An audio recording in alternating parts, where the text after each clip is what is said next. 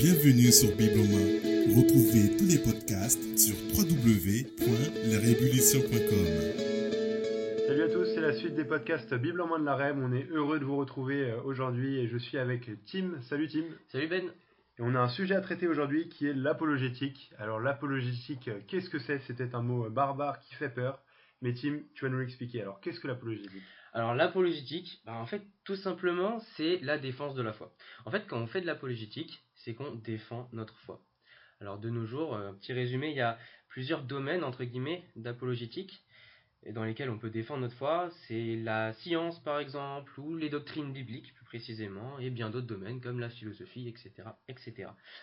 Le passage phare, quand on parle d'apologétique dans la Bible, c'est 1 Pierre au chapitre 3, verset 15, qui nous dit Mais sanctifiez dans vos cœurs Christ le Seigneur, étant toujours prêt à vous défendre avec douceur et respect devant quiconque vous demande raison de l'espérance qui est en vous. Et en fait, quand il est écrit euh, Soyez toujours prêt à vous défendre, le mot défendre, en fait, c'est ce qui a donné euh, tout simplement le mot apologétique. Voilà. Super, d'accord. Mais alors au final, pourquoi défendre sa foi? Est-ce que, enfin, à quoi ça sert? Est-ce qu'on a besoin de défendre notre foi? Alors, on a besoin de défendre notre foi, tout simplement pour euh, pouvoir annoncer l'évangile. En fait, l'apologétique n'est pas un but en soi. Défendre sa foi n'est pas un but en soi. On ne fait pas que défendre cette foi pour gagner un débat. Mhm. Mais on peut défendre notre foi pour expliquer et pour montrer que l'espérance qui est en nous n'est pas du n'importe quoi en soi. Mhm.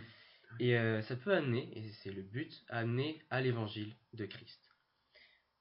Super, ok. Et est-ce qu'on a des, des exemples d'apologétique dans la Bible que tu pourrais nous, nous donner? Alors oui, l'apologétique se base pas que sur un verset. On n'en Mhm. fait pas toute une discipline que sur un verset.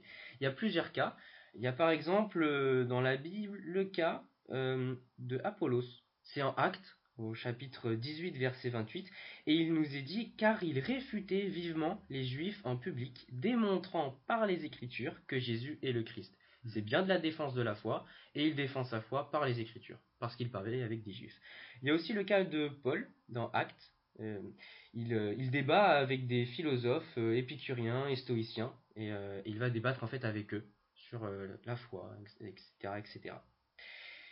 Il y a aussi d'autres cas dans la Bible, on ne va pas revenir sur tous les cas, mais c'est aussi quelque chose qui nous est demandé plutôt clairement. Je voudrais juste parler d'un petit passage, c'est en Tite, au chapitre 1, verset 9.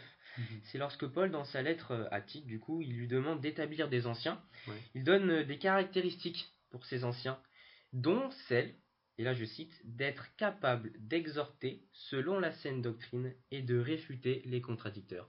En fait, c'est en quelque sorte de la défense de la foi, de l'apologétique plutôt biblique. Voilà. Mm. Super, ok, bon bah voilà, on est tous euh, maintenant mieux éclairés sur ce qu'est l'apologétique, vous êtes mieux éclairés sur ce qu'est l'apologétique. On aura d'autres podcasts à venir euh, prochainement sur ce thème-là, mais on vous encourage à continuer à partager l'évangile à vos amis et à défendre votre foi aussi avec douceur et respect, comme ça nous est demandé dans 1 Pierre 3.15. On vous souhaite une bonne journée à tous et à bientôt.